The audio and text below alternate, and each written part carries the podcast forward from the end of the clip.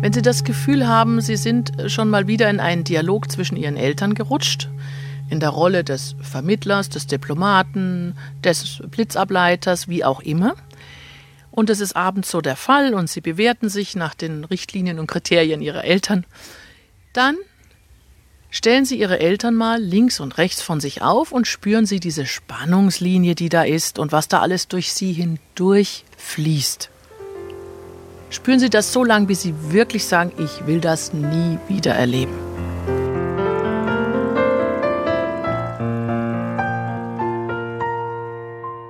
Dann atmen Sie tief ein, sagen, ich stehe euch nicht mehr zur Verfügung. Was ihr miteinander habt, geht mich überhaupt nichts an. Ich bin in dieser Familie nur das Kind.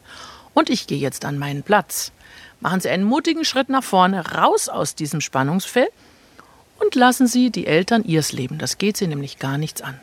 Sie sind fortan das Kind und nur das Kind und das zählt. Und Ihre Eltern werden Sie auch als dieses betrachten und nicht mehr überfrachten mit eigenen Problemen.